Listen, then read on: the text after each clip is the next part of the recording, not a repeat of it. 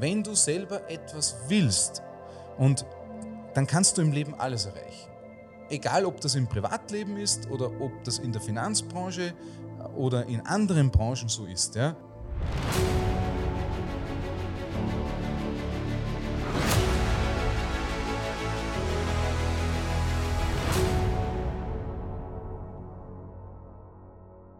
Herzlich willkommen zum Marburg Podcast Redefining Wealth, wo wir uns mit inspirierenden Persönlichkeiten zusammensetzen, Einblick in die Welt von Marburg bieten und darüber philosophieren und nachdenken, was Vermögen denn wirklich bedeutet. Mein Gast heute ist Senior Direktor Daniel Reisinger, Mitgründer der EFS AG, erfolgreicher Unternehmer und einer der bekanntesten und renommiertesten Vermögensberater Europas. Vielen herzlichen Dank, Herr Reisinger, dass Sie sich heute die Zeit genommen haben, um sich mit mir hier im schönen Salzburg zusammenzusetzen, Einblick in Ihr Leben zu bieten und auch über wichtige Themen rund um Finanzen auch zu philosophieren. Wie geht es Ihnen heute denn trotz des Regens? Ja, freut mich natürlich auch, äh, sehr geehrter Herr Spari. Äh, und natürlich mache ich das gerne. Mir geht es sehr gut, auch wenn es regnet. Ich gehöre Gott sei Dank nicht zu den Menschen, die sich über das Wetter beschweren. Ja, das kann man sich ja bekanntlicherweise mhm. nicht aussuchen. Aber danke der Nachfrage, mir geht es sehr gut, danke. Das freut mich sehr. Es war ja auch viel Sonnenschein in den letzten Tagen. Ja, es war sehr, sehr sonnig und ich war auch äh, zwischen den Ländern unterwegs und habe wieder verschiedene Wetterzonen auch mitbekommen. Aber fast überall sehr heiß, sehr sonnig. Und ich denke, die Natur freut sich über den Regen und morgen soll es ja schon wieder schön sein und dann werden die Blumen und die Pflanzen weiter gedeihen. Das stimmt und vor allem trotz Corona hier in Österreich ist es schon sehr schön, muss man sagen. Ja, äh, ich muss Ihnen recht geben. Also ich bin ein sehr stolzer Österreicher. Ich äh, muss ehrlich dazu sagen, ja, wenn man viel in der Welt unterwegs ist, gerade wenn man immer wieder das Thema Österreich erwähnt, ja, dann muss man ehrlicherweise sagen, Österreich ist wirklich für mich eines der schönsten Länder der Welt. Äh, wir haben Kultur, wir haben Berge, wir haben Seen, wir haben Wiesen, wir haben eigentlich alles und eigentlich muss man sagen, oder man, nicht eigentlich, sondern man muss wirklich dem lieben Gott Danke sagen dafür, dass man auf diesem Flecken Erde des Planeten das, äh, das Licht der Welt erblicken durfte. Man kann sich das ja nicht aussuchen, wo man auf die Welt kommt und äh, in Österreich zu leben, hier zu sein. Also ich bin sehr stolz darauf und äh, dankbar für das, dass ich in einem so wunderbaren Land, wo wirklich alles perfekt funktioniert, äh, von den Kleinigkeiten abgesehen, ja, leben darf. Also ich bin sehr stolz darauf, dass ich hier sein kann. Da kann ich Ihnen absolut recht geben. Wirklich ein wunderschönes Land und es ist schön auch, dass man sich das bewusst macht, wie dankbar man sein kann, wirklich in solchen Regionen auch aufwachsen zu dürfen. Ähm, Herr Reisinger, Sie haben ja ähm, eine beeindruckende Position als auch Mitgründer der Eurofinanzservice Vermittlung AG. Können Sie uns und unseren Zusehern ein bisschen erzählen über Ihren Werdegang? Wie sind Sie denn zu der Person geworden, auch die Sie heute sind? Das ist eine sehr, sehr, sehr äh, interessante Frage. Ja. Ich werde versuchen, das jetzt in, in kurzen Abschnitten ein bisschen zu erklären. Ja. Mhm. Äh, Sie haben recht, ich glaube, die wichtigste Frage ist, wie wird man zu der Person, die man dann letzten Endes ist. Ja. Ich sage immer darauf, die Person, die man dann ist, ist ja das Produkt eigentlich von dem, was vorher passiert. Ja. Denn ein Mensch formt oder eine Persönlichkeit formt sich ja immer durch Hindernisse, durch äh, mhm. Probleme, durch äh, durch das Umfeld, äh, durch so viele Situationen, die das Leben eben bietet oder auch bringt. Ja? Und darum sage ich immer, dass das Endprodukt quasi ist man dann, wenn man gereift ist, wobei ich dazu sagen muss, wahrscheinlich im Leben lernt man ja nie aus, ja, und man ist nie ausgereift, aber die Prägephase, die hat man zumindest ab, man sagt so ab dem 15. Lebensjahr mhm. irgendwann abgeschlossen. Mhm. Ähm, bei mir war das so, ich bin geboren äh, 1979 äh, in Amstetten in Niederösterreich, äh, in der Nähe von der Wachau, also in Melk. Viele kennen das, das ist das bekannte Stift, Stiftsgebäude mhm. ist dort, Stift Melk an der schönen Donau quasi. Aufgewachsen in sehr, sehr für mich guten und liebevollen Verhältnissen auf einem Bauernhof. Mein Opa hat den Bauernhof von seinem Opa geerbt und meine Eltern, die waren beide trotzdem Nebenerwerbsbauern quasi, mhm. aber beide berufstätig. Also meine Mutter, die war beim Drogeriemarkt Verkäuferin. Mein Vater, der hat bei der ÖBB zusätzlich quasi als Beamter gearbeitet und beide haben dann quasi nebenbei natürlich auch ihren Hof bewirtschaftet und ja, die Natur und, und, und alles, was rundherum um, um unseren schönen Bauernhof quasi äh, gewachsen ist, gepflegt natürlich. Ja. Ich habe einen Bruder, äh, der Johannes, äh, und der ist zwei Jahre jünger als ich. Ähm, quasi, wir sind eine, eine Familie, äh, die jetzt nicht ganz so groß ist. Es gibt ja Familien, wo jetzt fünf, sechs, sieben, acht, neun mhm. Kinder mhm. quasi in einem Haushalt leben. Das war bei uns nicht so. Ich habe einen Bruder, über die, den ich mich natürlich auch freue. Es ist immer schön, wenn man nicht alleine ist, wenn man Geschwister hat. Ja. Und bei mir war das so, wie glaube ich bei jedem Jungen, ja, also ich bin froh, dass mir meine Eltern, ich glaube, das Wichtigste im Leben, was man einem Menschen mitgeben kann, ist Liebe und Respekt vor anderen. Ja. Mhm. Und ich habe das damals gesagt, da war ich noch sehr jung, wie ich meine Karriere begonnen habe. Eigentlich muss ich meinen Eltern danken. Ich habe da so eine prägende Situation in meinem Hinterkopf. Äh, und zwar haben mir meine Eltern eines gelernt, da war ich noch ein ganz kleiner Junge. Wenn ich jemanden auf der Straße treffe, dann muss ich diesen Menschen oder diese Menschen grüßen. Ja. Es gibt so eine lustige Anekdote dazu. Äh, ich bin ja nach Salzburg gekommen, quasi äh, mit 20 äh, Jahren damals und habe mein eigenes Büro eröffnet, ja, als junger Unternehmer, hungrig und, und motiviert. Ja. Und ich bin in Salzburg auf der, auf der Straße gegangen und habe quasi normal, das war für mich normal, jeden gegrüßt. Ja. Mhm. Die Leute haben mich ganz entsetzt angeschaut, die haben sich gedacht, ja, warum grüßt mich der? Ja. Mhm. Aber nichts Nichtsdestotrotz bin ich dann draufgekommen, das war für mich trotzdem eine sehr wichtig prägende Sache, nämlich einfach Respekt und äh, ja, respektvoll mit, mit Erwachsenen oder auch anderen Menschen umgehen. Ja. Und das hat mich eigentlich in meiner, in meiner Karriere und in meinem Leben oder auf meinem Lebensweg sehr geprägt. Ja.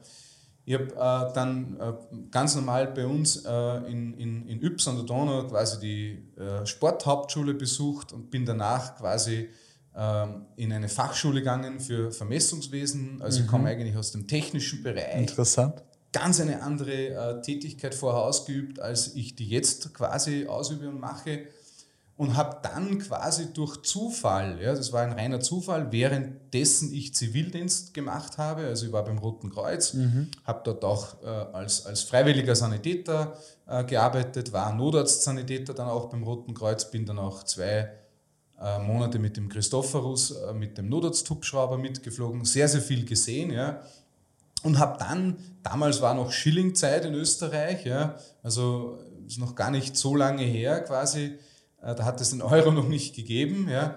Und in dieser Zeit, wie es so jedem äh, Zivildiener oder auch äh, bei uns sagt man Bundesheer-Absolventen mhm. geht, man will sich einfach etwas Geld irgendwo dazu verdienen, denn äh, vom Staat hatten wir damals, ich glaube, das waren 2250 Schilling im Monat auf ein gratis PSK-Konto überwiesen mhm. bekommen. Mhm. Also das war nicht wirklich viel. Ja. Wir wissen zwar, Inflation, der Schilling war nur ein bisschen mehr wert wahrscheinlich als der Euro damals. Das stimmt. das stimmt. Es war nicht viel Geld. Ja. Und durch Zufall habe ich dann äh, über eine bekannte Dame, äh, eine Freundin von mir, die ich äh, lange kannte, äh, einen Tipp bekommen quasi für einen Nebenberuf in der Finanzdienstleistung. Ja. Ich habe mir da nichts dabei gedacht äh, und habe dann quasi durch Zufall äh, ein Bewerbungsgespräch dort äh, wahrgenommen und so bin ich eigentlich äh, in die Finanzdienstleistungsbranche quasi, ich will nicht sagen hineingeschlittert, weil das wäre der mhm. falsche Ausdruck dafür. Ich habe diese einmalig für mich tolle Branche kennengelernt und, und war damals völlig fasziniert schon. Ja.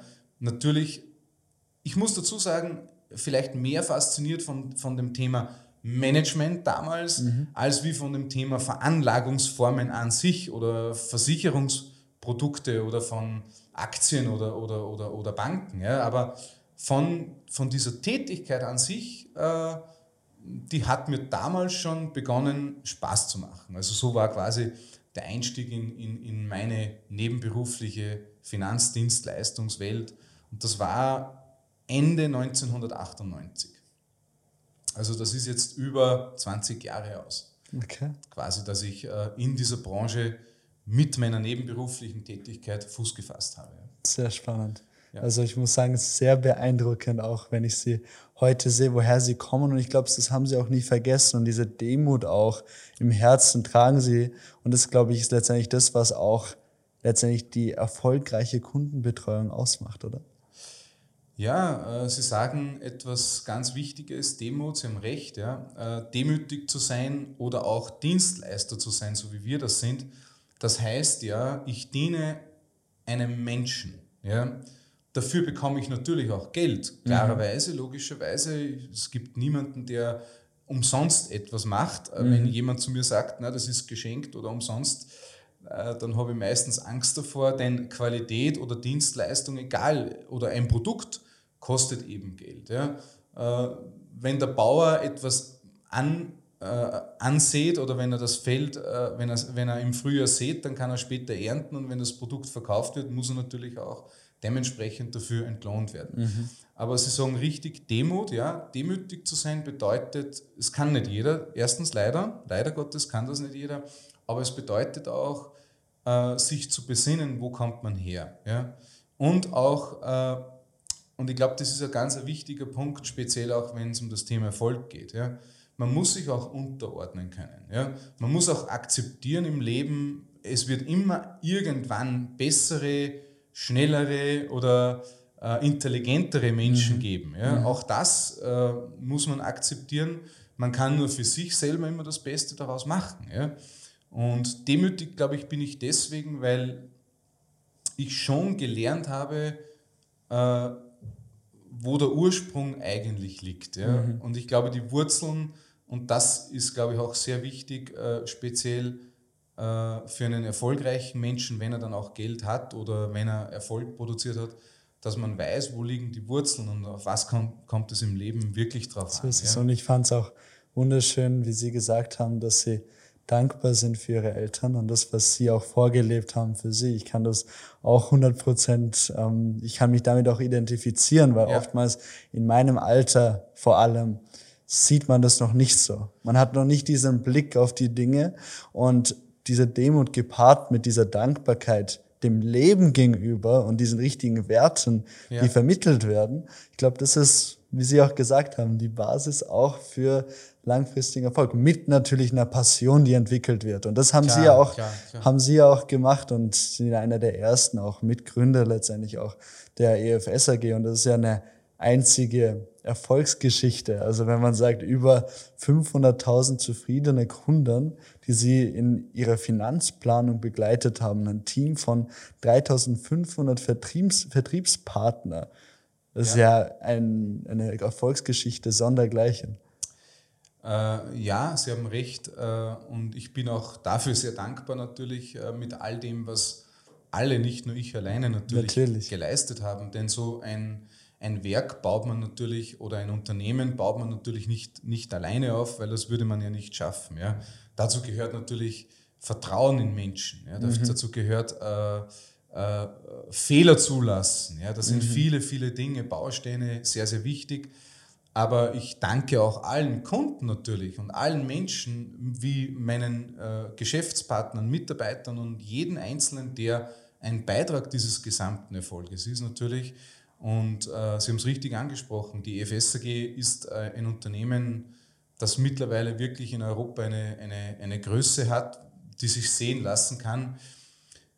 Ja, und äh, ich glaube, das Erfolgsgeheimnis unserer Firma ist, äh, man sagt immer, das Unternehmen ist immer so wie der Kopf. Ja?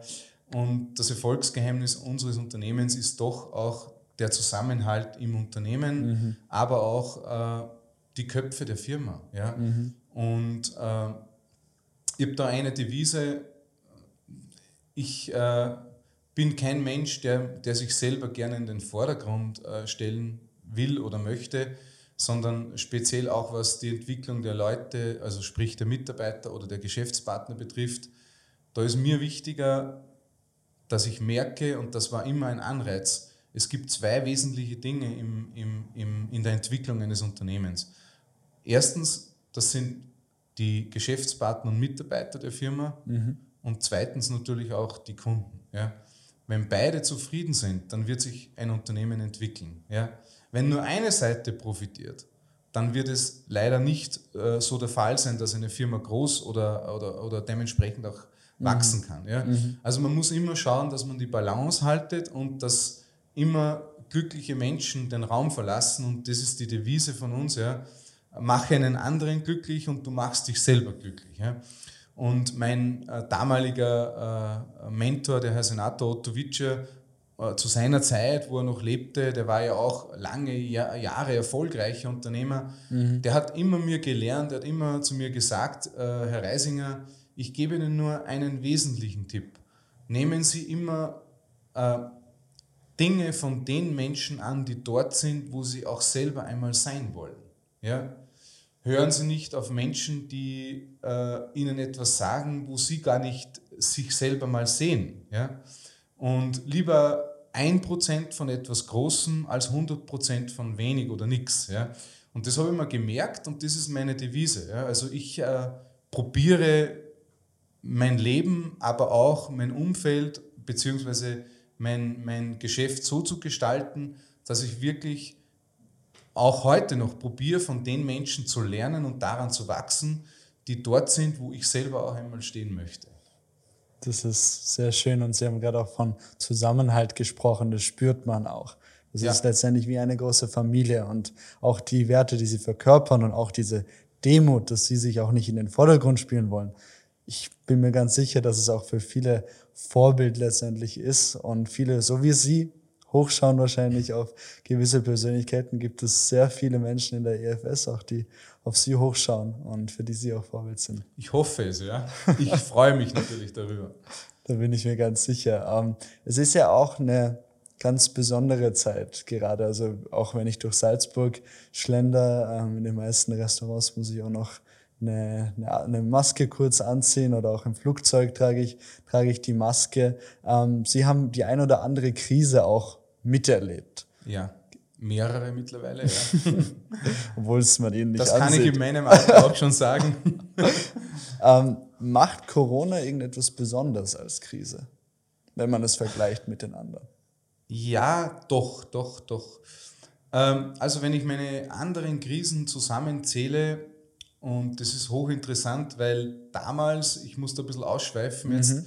damals war das so, ich hatte ja damals, mein Werdegang in der Finanzbranche war ja so, äh, wie wir die EFS damals, die EFS AG gegründet haben. Ja, äh, da gab es ja eigentlich, also es war eigentlich eine sehr schwierige Zeit, weil ähm, damals gab es den Anschlag auf dieses World Trade Center und mhm. jeder sprach von einem quasi dritten Weltkrieg. Und mhm. an diesem Tage habe ich gerade einen Berufsinformationsabend abgehalten. Ja, und in der Pause habe ich dann, äh, haben mir meine Kollegen eine, eine Nachricht geschickt, schau mal ins Fernsehen, was passiert ist, Daniel. Ja.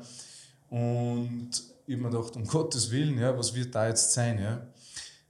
Aber ich habe eines daraus gelernt und das ist das Wesentliche dabei. Ja der Absturz der Börsen damals war natürlich vorprogrammiert, weil es war ja auch ein wirtschaftlicher mhm. Anschlag. Mhm. Ja. Natürlich auch ein rassistischer Anschlag, aber vor allem natürlich hatte die Wirtschaft darunter gelitten und äh, speziell natürlich die Internetblase, die ja auch Klar. zu dieser Zeit quasi geplatzt äh, ist. Ja.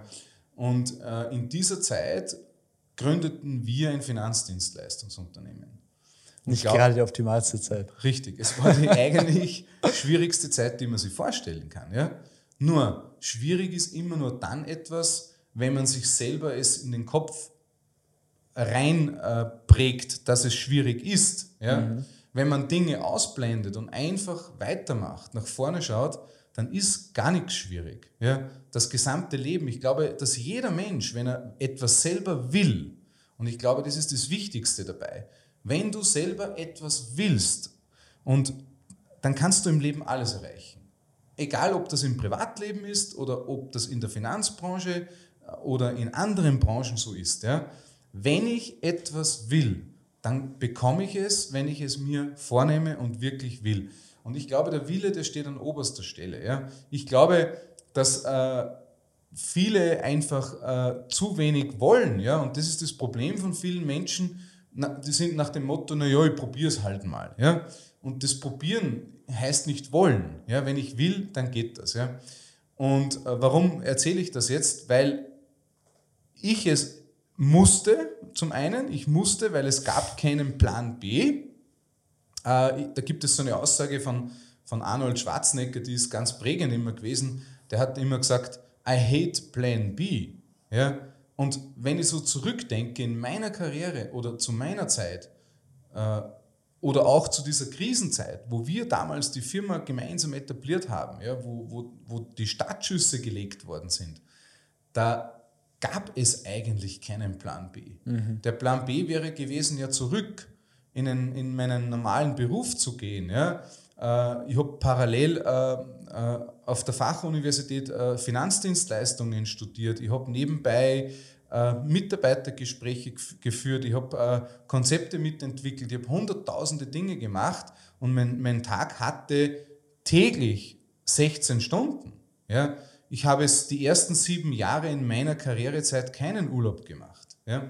Das sind alles Dinge, die schon damals glaube ich, sehr wichtig waren, denn man muss einmal fokussiert eine Sache machen und nicht jetzt schon bei Beginnen an Plan B denken.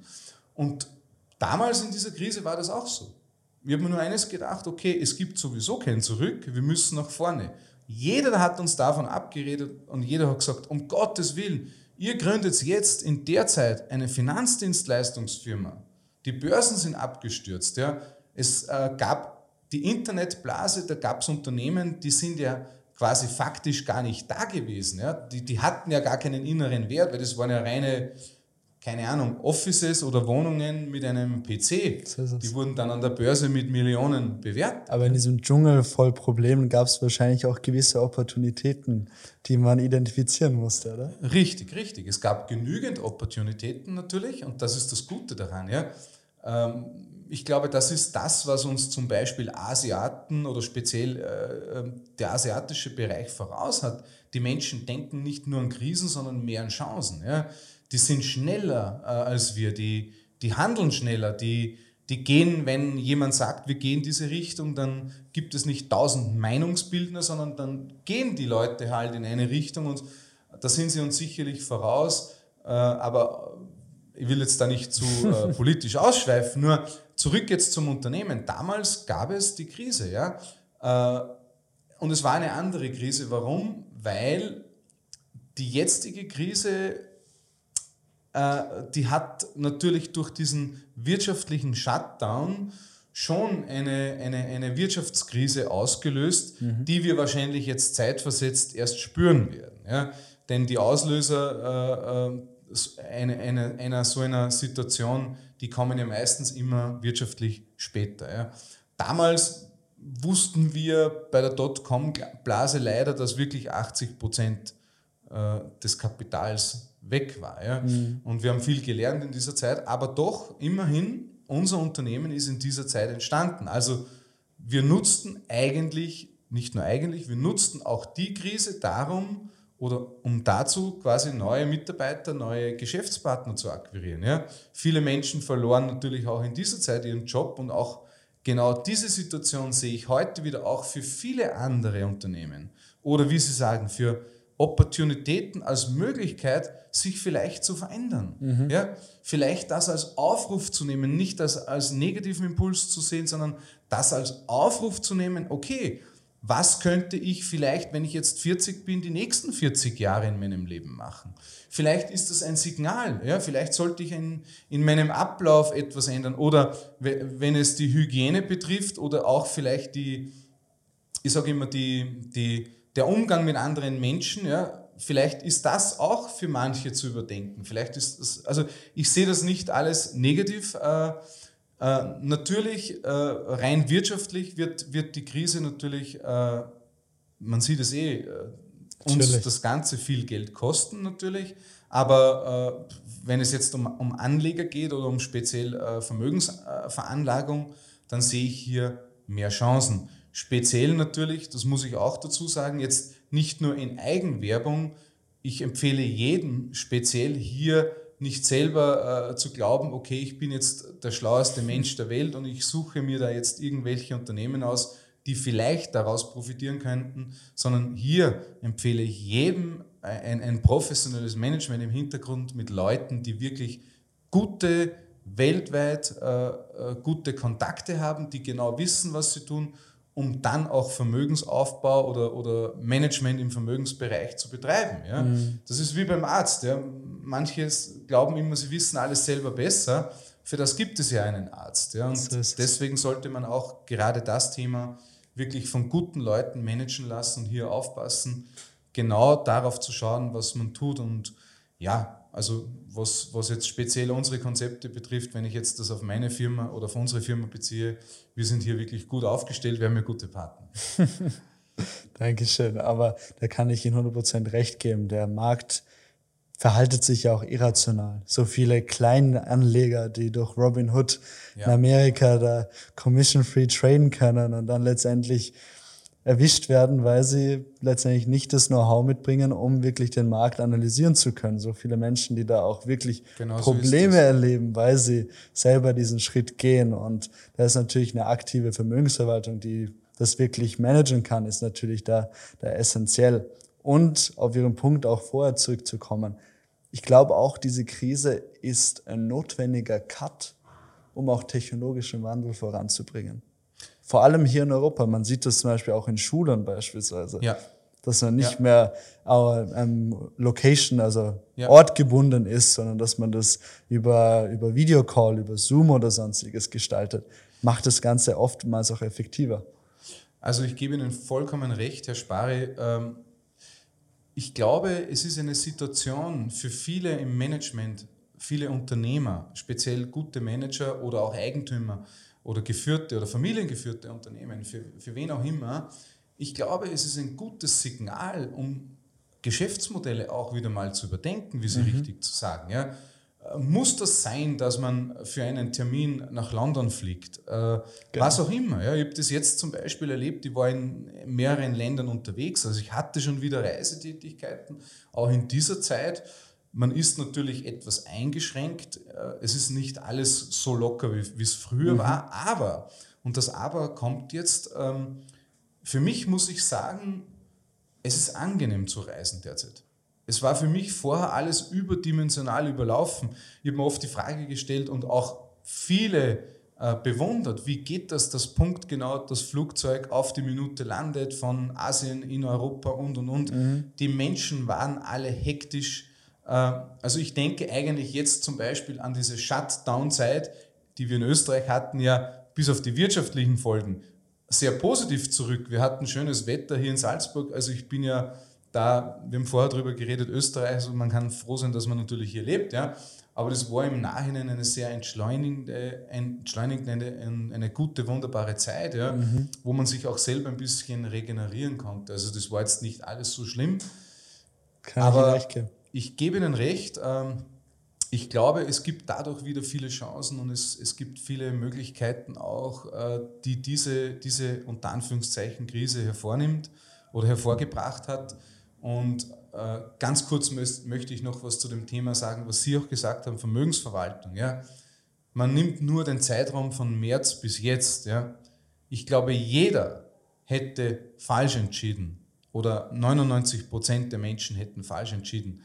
Die meisten hätten wahrscheinlich verkauft und wären aus Veranlagungen oder aus Unternehmen ausgestiegen. Ja? Genau. Und das wäre absolut falsch gewesen im Nachhinein, denn alleine diesen Verlust von, sagen wir im Schnitt 15 Prozent oder 20 Prozent, mhm. man benötigt ja die doppelte Performance, um das wieder gut zu machen, um auf Null zu sein. Also wann steigst du dann ein und, und wann steigst du aus? Also ich glaube, ähm, man hätte, ich glaube jeder, auch jeder, jeder, der heute vielleicht äh, zu überreagiert gehandelt hätte, hätte da einen Fehler gemacht. Und deswegen sollte man hier emotionslos das wirklich geschulten und wirklich geprüften guten Menschen überlassen, die sich wirklich verlässlich um speziell diese Sache kümmern. Und äh, zur Chance nochmal gehen wir auf die Krise nochmal 2001 ein, die ich vorher benannt habe. EFS AG war damals ein neu gegründetes, wenn man so will, Start-up-Unternehmen. Es mhm. war eine Aktiengesellschaft damals mhm. schon äh, mit, mit, mit, mit keinem Geld. Wir hatten keine Produktpartner. Niemand wollte mit uns zusammenarbeiten. Also und wir hatten die Wirtschaftskrise inklusive der Dotcom-Blase. Mhm. Wer würde denn in so ein Unternehmen investieren?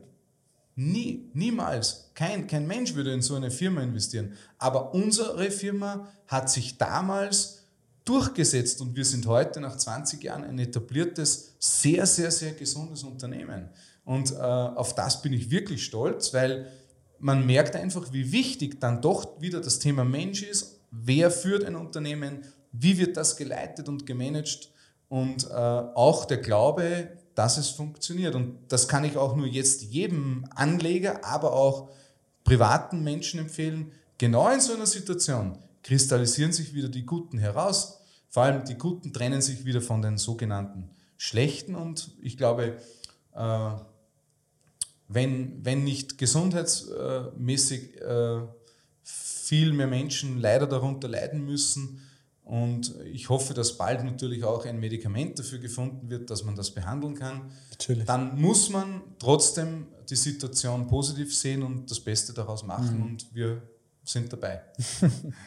ja, auf dieses Lebenswerk auch allgemein, ähm, die Gesellschaft, da kann man auch sehr stolz drauf sein. Und ich glaube auch das Wertegerüst, von dem Sie auch die ganze Zeit sprechen, ist der Key auch um sowas auch wirklich aufbauen zu können. Und Sie haben auch davon gesprochen, natürlich aktive Vermögenshaltung, aktives Management, um letztendlich wirklich diese Expertise, die da ist, auch nutzen zu können. Haben sich die Bedürfnisse auch der Anleger jetzt speziell durch Corona geändert? Ich vermute auch, dass die Betreuung trotz der physischen Distanz wahrscheinlich ja. noch viel intensiver geworden ist.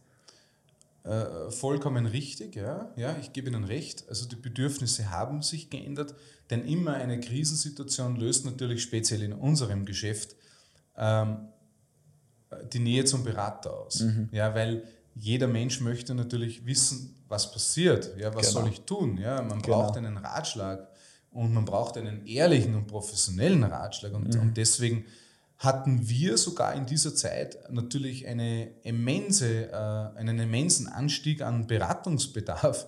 Also äh, für andere Unternehmen ist das gar nicht nachvollziehbar. Für uns war das eigentlich klar. Mir war auch klar, es wird eine Herausforderung, denn äh, wir durften ja auch eine Zeit lang gar nicht physisch zum Kunden quasi oder in unseren Bürostandorten keine mhm. Kunden empfangen. Wir haben das aber super gemeistert über Online-Konferenzen. Wir haben Gott sei Dank äh, äh, gemeinsam mit dem Aufsichtsrat damals schon entschieden, dass wir alles so gut wie möglich im, im, im, im Wertpapiergeschäft, aber auch im Versicherungswesen digitalisieren. Ja? Mhm. Und das ist uns jetzt gerade in dieser Zeit zugute gekommen. Und äh, man hat auch gesehen, unsere Klienten, sprich Kunden, die waren auch alle fasziniert davon, dass man alles über Applications regeln kann oder mit, mit Online-Videos äh, diese Grundberatungs- Bedürfnisse abdecken kann. Also es hat super funktioniert. Und natürlich, auch jetzt, man merkt es jetzt, der, der Beratungsbereich, der Berat, das Beratungssegment ist eigentlich gewachsen und die Nähe zum Kunden umso wichtiger äh, und äh, die Nähe zum Menschen auch umso wichtiger. Also das ist auch ein Thema, das sage ich immer wieder auch zu meinen Mitarbeiterinnen und Mitarbeitern, äh, zu meinen Geschäftspartnerinnen und Geschäftspartnern. Ich sage immer zu denen, zu allen, ähm, schaut, das Wichtigste ist bei uns das Thema Mensch. Ja? Denn unser Logo, klar, das ist die, die Gesellschaft selber, das ist eine juristische Persönlichkeit, da gibt es viele Abläufe, viele Regeln, die man einhalten muss, Vorschriften von Behörden, von, von, von Gewerbebehörden, von der Finanzmarkt, von Aufsichtsbehörde, von, von, von der Republik Österreich oder Deutschland oder auch Ungarn. Ja das sind alles statische Dinge, die muss man einhalten. Ja? Aber das letzten Endes bringt nicht äh, Geschäft, sondern Geschäft bringt immer bei uns das, das Thema Mensch. Und der Mensch, der Mensch selber als, als, als Mitarbeiter oder als Berater oder als Führungskraft steht bei uns immer im Mittelpunkt. Ja. Und der Kunde natürlich genau gleich wie auch meine Mitarbeiter.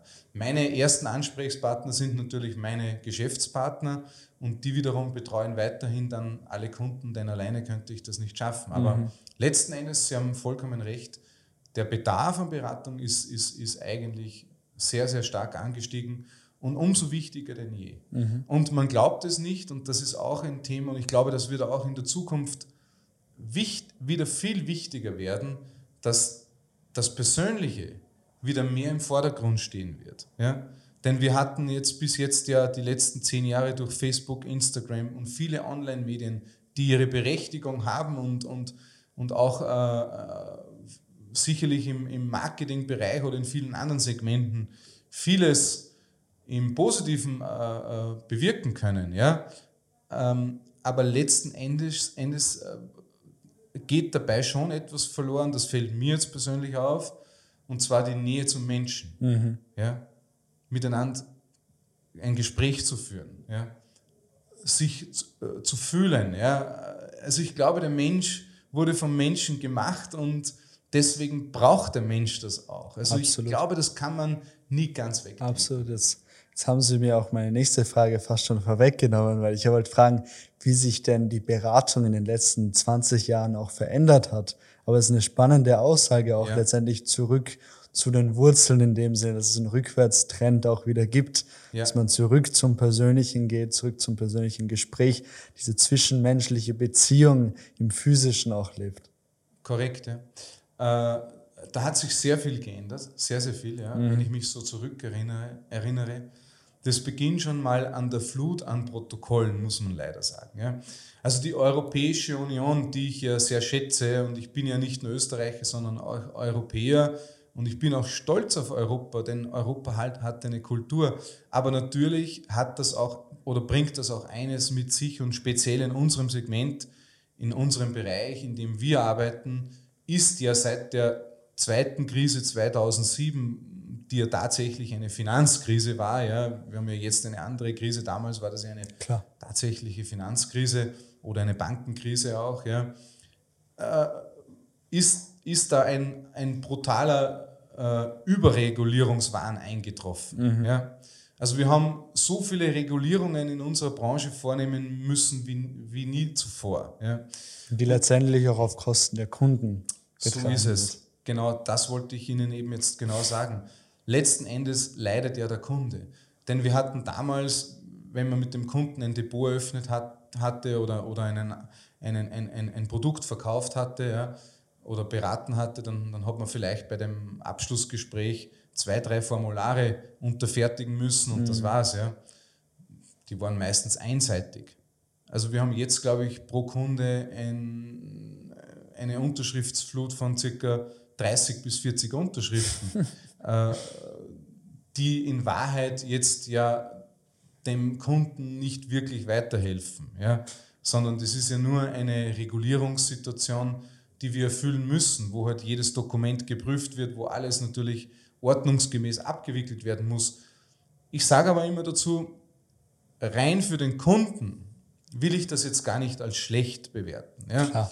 Jeder Kunde, das sage ich auch immer ehrlich, jeder Kunde, der nichts unterschreiben muss oder irgendwo Geld hinüberweisen muss, ja, der kann sich sicher sein, dass es sicher weg ist. Ja. Also deswegen sage ich immer auch zu unseren Klienten, zu unseren Kunden, bei uns, wir müssen alles vorlegen, wir müssen alles transparent vom Kunden unterfertigen machen äh, lassen, weil wir geprüft sind, weil wir wirklich ständig überprüft werden, was auch gut ist und auch was ich absolut positiv finde, äh, was natürlich negativ ist jetzt speziell auch für den Berater, denn die Flut dieser gesamten äh, Protokolle, die wir erstellen müssen, die ganzen äh, Aufbewahrungspflichten der Dokumente vom Datenschutzgesetz über ähm, MIFID-Regelungen im, im, im Wertpapierbereich, IDD-Regelungen im, im, im Versicherungsvermittlungsbereich, die machen uns natürlich das Leben jetzt rein als Unternehmen, als Berater schon schwer, ja, weil das kostet natürlich sehr, sehr viel Geld. Ja. Das schmälert auch den Ertrag jedes Beraters, aber auch jedes Unternehmers. Natürlich. Ist so. Wir nehmen das natürlich zur Kenntnis, aber früher war das, das muss ich ehrlich sagen, natürlich rein für den Kunden und für den Berater noch viel leichter, gemeinsam mehr über andere Themen zu, Themen zu reden, als über die vertragstechnischen Dinge eigentlich, die jetzt Natürlich. momentan Pflicht sind und oder, oder die Gesetzeslage, die halt mehr nach außen jetzt äh, dringen muss, die Aufklärungspflichten und so weiter. Also deswegen war es früher sicherlich etwas entspannter. Da wird es bestimmt dann auch wieder einen Rückwärtstrend geben und in der Zwischenzeit bietet es dem Kunden, so wie Sie auch gesagt haben, natürlich absolute Sicherheit, wenn man weiß, man ist in einem völlig regulierten so Rahmen, es, so der letztendlich keinerlei links oder rechts ermöglicht, genau. der den höchsten Standard an Sicherheit auch für Kunden ermöglicht. Und das ist ja bei jedem der Produkte der Fall. Das ist bei uns bei jedem Produkt der, der Produkte der Fall. Also wir gehen sogar so weit, wir machen unabhängige Sachverständigen über, über unsere Produktwelt, mhm. wo wir wirklich schauen, passt das wirklich, das wird dreimal geprüft und dann noch objektiv quasi in der Auswahl des gesamten Finanzmarktes analysiert, damit der Kunde von uns oder von unseren Beratern wirklich als objektive Beratung wahrgenommen wird. Ja? Mhm. Und, und, und wir verpflichten uns auch dahingehend, dass wir wirklich dementsprechend objektiv für unseren Kunden top, wirklich Top-Konzepte im Preis-Leistungssegment, aber auch in der Veranlagung für unsere Klienten aussuchen. Das ist wirklich auch die Stärke des Unternehmens und das sage ich immer wieder, das ist das Tolle an der EFS AG. Ich kann wirklich mit Überzeugung sagen, ja, der Endkunde, wie auch immer der Vertrieb verläuft, bekommt ein absolut Highlight, High-Class-Endprodukt. Und das ist wirklich unsere Stärke. Und ich glaube, da sind wir am Markt äh, mittlerweile Marktführer in diesem mhm. Segment. Und was noch toll ist, ähm, wenn man von der EFS spricht, was auch uns verbindet, auch wir durch die Non-Profit ähm, der Marburg Library, wo wir ja. benachteiligte Kinder letztendlich mit Bildungsopportunitäten, Bildungschancen ausstatten, durch Bildungsinfrastruktur und ähm, Bildungsprogramme, so bietet die EFS ja auch auf allen Ebenen Hilfen, vor allem regional an, durch das EFS Hilfswerk, richtig. Korrekt, ja. Wie wichtig ist es für Sie denn auch, zurückzugeben? Also für mich ist es sehr wichtig und für uns als Unternehmen auch. Warum? Äh, Sie sagen was ganz was Wesentliches, Sie sprechen das Thema Bildung an. Ja? Das Thema Bildung ist aus meiner Sicht eines der wichtigsten Grundinstrumente, um überhaupt quasi in einer Region oder einem Menschen weiterzuhelfen. Mhm. Denn wenn man Dinge nicht weiß, ja, dann kann man sie auch nicht richtig anpacken. Ja? Egal, was man im Leben macht. Ja? Und gerade Bildung ist ein sehr, sehr wichtiges Thema und auch sehr wertvoll. Und die EFS selber als Unternehmen, Sie haben es richtig angesprochen, wir haben äh, quasi auch ein, ein, ein eigenes Hilfswerk, ein, wir nennen das unser EFS Hilfswerk. Viele Mitarbeiter leisten da einen kleinen Beitrag dazu, indem dass sie äh, von ihrer Abrechnung einen Teil der Provisionen abtreten für dieses Hilfswerk. Die Gesellschaft selber verdoppelt das Ganze nochmal mhm. und das wird dann auch dementsprechend an hilfsbedürftige Menschen zielgerecht wirklich weitergegeben. Super. Also wir spenden das jetzt nicht großflächig an irgendwelche Organisationen, mhm. wo das dann wieder aufgrund Verwaltungsgebühren versickert, natürlich, ja, natürlich. sondern zielgerecht. Das ist super. Und ich möchte nur ganz kurz ausschweifen, weil es liegt mir wirklich am Herzen, ähm, speziell was unser Hilfswerk, unser, unser Unternehmen selber betrifft. Wir haben eine Aktionärstruktur im Hintergrund, äh, gibt es einen Großaktionär, wenn man das so sagen darf, also der, der, der Hauptbesitzer der äh, EFS AG ist ja die Stiftung. Das ist eine Privatstiftung, die damals unser Herr Senator Otto Witsche gegründet hat. Das heißt, die Mehrheitsanteile des Unternehmens befinden sich in dieser Stiftung. Mhm. Durch die fleißige Arbeit unserer Geschäftspartner, durch die wirklich fleißige Arbeit unserer äh, Mitarbeiter im Unternehmen, ja, können wir natürlich am Jahresende, wenn alles gut gemanagt wird und, und äh, dementsprechend so umgesetzt wird und wir alle fleißig gemeinsam arbeiten, Gewinne erwirtschaften. Diese Gewinne bekommt der normal in der Privatwirtschaft der Aktionär. Bei uns ist ja der Aktionär ein, hauptsächlich die Privatstiftung. Mhm. Somit bekommt das diese Stiftung. Und jetzt geht das, dreht sich das Rad weiter die Stiftung hat Begünstigte, ich nenne die jetzt also absichtlich natürlich nicht hier in diesem Interview, Klar. aber es sind alles wohl, äh, es, es geht alles an Begünstigte für wohltätige Zwecke Super. weiter. Das heißt, auch das, was die Firma erwirtschaftet dann an Gewinnen, erhält die Stiftung, die wiederum Geld weiter spendet oder an ihre Begünstigte weiterleitet.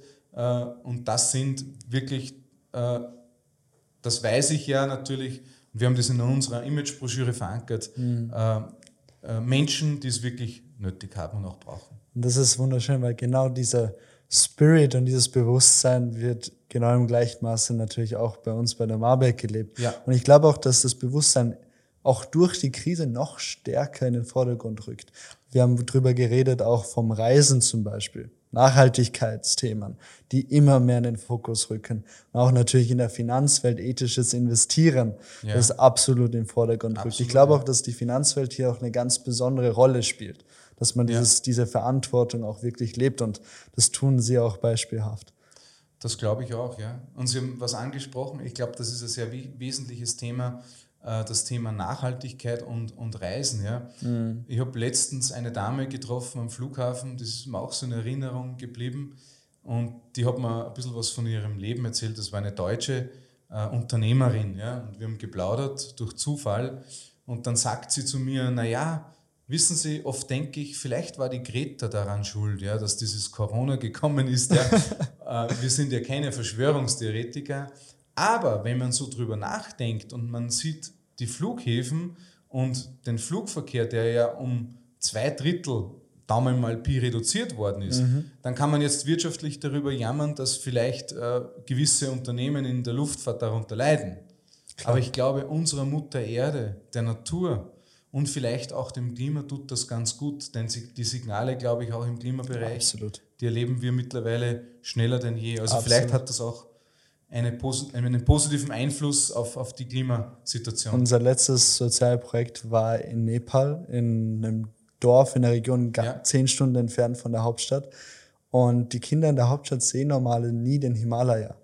Und zum ersten Mal Haben Sie ihn gesehen? haben sie ihn gesehen, weil die Luftverschmutzung einfach so stark zurückgegangen ist aufgrund von Corona. Habe ich Bilder vorher, nachher gesehen. Und das zeigt uns genau das auch, Ja. was Sie jetzt sagen, dass das wahrscheinlich auch ein notwendiger Schritt ist für unsere Genau. Mutter Erde, damit sie auch mal wieder durchatmen kann Ja. und wirklich wieder sich erholen kann. Und man darf nie vergessen, äh, diese Mutter Erde, die ist ja begrenzt. Das ist ja nicht unbegrenzt. Ja. Und äh, Sie haben recht, ich glaube, die Finanzwelt ja, äh, ist eine der wenigen Welten, die hier einen Ansatz setzen könnten oder sollten, ja, hinsichtlich dieser Nachhaltigkeit. Ja. Denn äh, letzten Endes, wir wissen, ähm, es gibt halt, Geld ist ein Mittel zum Zweck, ja, und man benötigt es als Tauschinstrument und deswegen lebt die Wirtschaft, ja, aber man muss nicht alles für Geld machen. So ist es. Das ist wichtig. Ja. So ist es. Wir schließen unseren Podcast immer mit einer wichtigen Frage. Und die lautet, was bedeutet denn Vermögen für Sie ganz persönlich, Herr Reisinger? Äh, ja, das ist eine, eine gute Frage. Ja. Also Vermögen selbst zu besitzen, meinen Sie, oder allgemein? Vermögend zu sein besser. Was Vermögend bedeutet für Sie, sein, vermögend zu sein? Vermögend zu sein bedeutet, dass man sich erstens darum kümmern muss. Ja? Denn Vermögen, äh, man sollte ja Vermögen nicht verlieren, sondern vermehren, ja?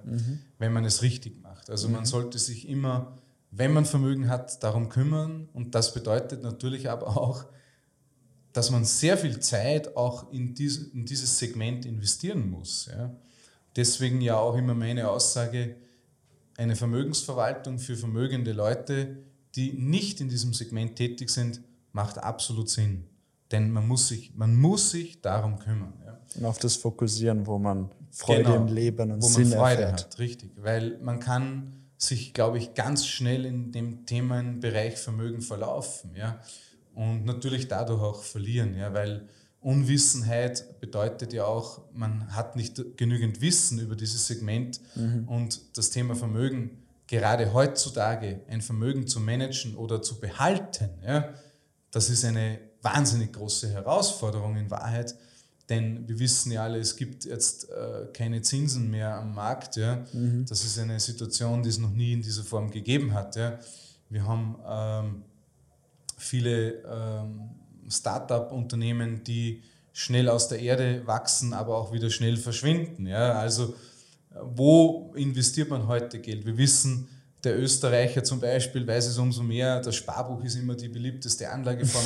Heute noch, was mich ganz ehrlich wundert, ja, denn äh, äh, am Sparbuch verliere ich ja real Geld. Ja, also das ist ja eigentlich völlig sinnlos, wenn ich Geld am Sparbuch liegen habe, denn als Sparbuchanleger bin ich ja immer auch in Wahrheit äh, Gläubiger der Bank. Mhm. Das darf man ja auch nicht vergessen. Ich gebe so einem Wirtschaftsunternehmen Geld, die drucken mir drauf, dir gehört so viel und holst dir. Ja? Mhm. Wenn man es braucht, äh, muss man sich anmelden und dann weiß man eh, wie viel meistens in physischer Form darf. So ist es. Also Vermögen bedeutet für mich äh, persönlich natürlich auch schon Freiheit.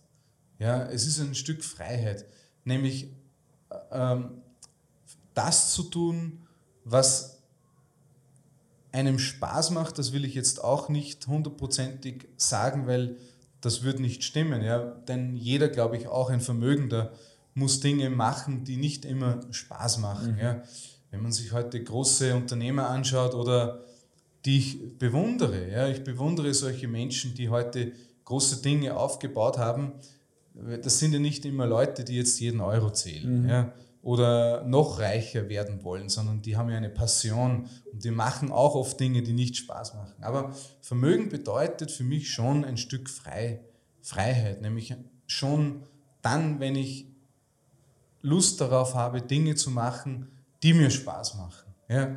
Oder es bedeutet für mich, dass man sich auch mal Zeit für sich nehmen kann, ohne darüber nachzudenken, wie bezahle ich morgen meine Miete oder vielleicht meine Kosten, die ja jeder Mensch hat mhm. in einem Staat. Ja, es ist ja keiner, es, ist, es ist, funktioniert ja nirgends mehr auf der Welt, dass man ohne Geld jetzt weiterkommt. Ja, vielleicht in Nepal noch ja, oder in den, da, ganz oben in den Bergen. Ja, ähm, das stimmt. Da wird das noch im Tauschhandel oder mehr mit dem Thema genau. Überleben zu tun haben. Genau. Aber hier in, in mitteleuropäischen Gefügen äh, natürlich hat man mit dem Thema Geld zu, zu tun. Also Vermögen bedeutet Freiheit. Vermögen bedeutet für mich, ein freier Mensch zu sein, ja, mit all den Spielregeln, die der Staat natürlich rundherum uns äh, vorgibt. Aber ja, es bedeutet für mich auch schon, äh, und das war auch immer ein Ziel, dass man sich Dinge im Leben kaufen kann, von denen man vielleicht vorher geträumt hat. Ja. Mhm. Und äh, speziell, es bedeutet für mich, dass ich mir, und das war ein Ziel von mir, auch später Zeit für meine Familie nehmen kann. Mhm. Ja? Also für mich bedeutet Vermögen wirklich, Freiheit ist gleich auch Zeit. Ja? Mhm. Einfach sich für Dinge Zeit zu nehmen, die man vorher nicht hat, weil man vielleicht äh, das Geld nicht dafür hat, um seine Kosten abzudecken. Also das haben Sie schön gesagt. Ähm, und ich glaube auch, es ist sehr schön, dieser Umkehrschluss, weil letztendlich schaffen Sie für all die Tausenden, Hunderttausenden von Kunden letztendlich dieses Stückchen Freiheit. So ist es. Ja, das ist auch das Ziel und, und da bin ich absolut direkt und das ist mir auch immer am Herzen gelegen. Ich habe das auch immer zu jedem Kunden gesagt. Ich sage das auch heute noch in meine Seminare. Ja. Äh, ich mache das wirklich mit einer Leidenschaft, mit einer Passion und das Wichtigste ist für mich wirklich, dass das für den Kunden zu 100% passt. Genau. Aber natürlich auch für meinen Mitarbeiter oder für meinen, für meinen Geschäftspartner, den ich irgendwann mal in, in diesem Unternehmen die Möglichkeit gegeben habe, hier selber sich zu etablieren. Also die zwei, diese zwei Gruppen an Menschen sind mir die wichtigsten. Ja? Und solange ich das in meinem Herz trage und mit Überzeugung mache, weiß ich auch, dass nichts schief geht beziehungsweise ich sage immer dazu, speziell in meinen beratenden Tätigkeiten, die ich heute noch habe, ich würde immer dem Kunden genau das machen, was ich für mich selber auch mache. Denn das kann nur gut sein, denn ich möchte ja für mich selber natürlich auch letzten Endes das Beste.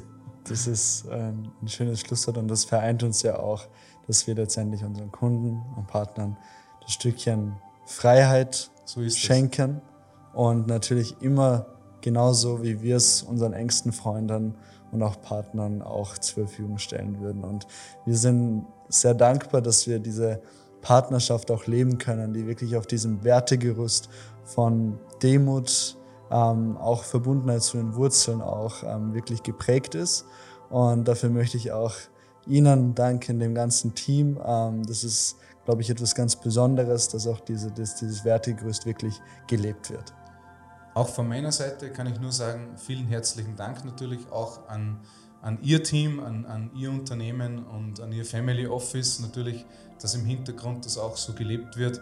Das ist nicht immer selbstverständlich und in einer Partnerschaft, das bedeutet ja immer geben und nehmen. So und das, ich glaube deswegen, oder ich glaube es nicht nur, ich weiß es, deswegen sind wir Partner, weil genau diese Wertschätzung eben gegenseitig da ist, die Wertschätzung gegenüber dem Kunden, aber auch die langfristige Perspektive. Und genau. äh, ich kann auch nur von meiner Seite sagen, auch danke auch an all die Leute, die auch bei Ihnen tagtäglich mitarbeiten. Da gibt es ja auch sehr viele, die unser Geschäft möglich machen und auch dem Kunden ein letzten Endes gutes Endprodukt liefern, mit dem der Kunde auch dementsprechend seine Erfolge realisieren kann. Vielen herzlichen Dank, Herr Reisinger, für das Danke wirklich sehr inspirierende Gespräch. Vielen Dank auch an Sie. Danke. Dankeschön. Alles Gute. Ihnen auch.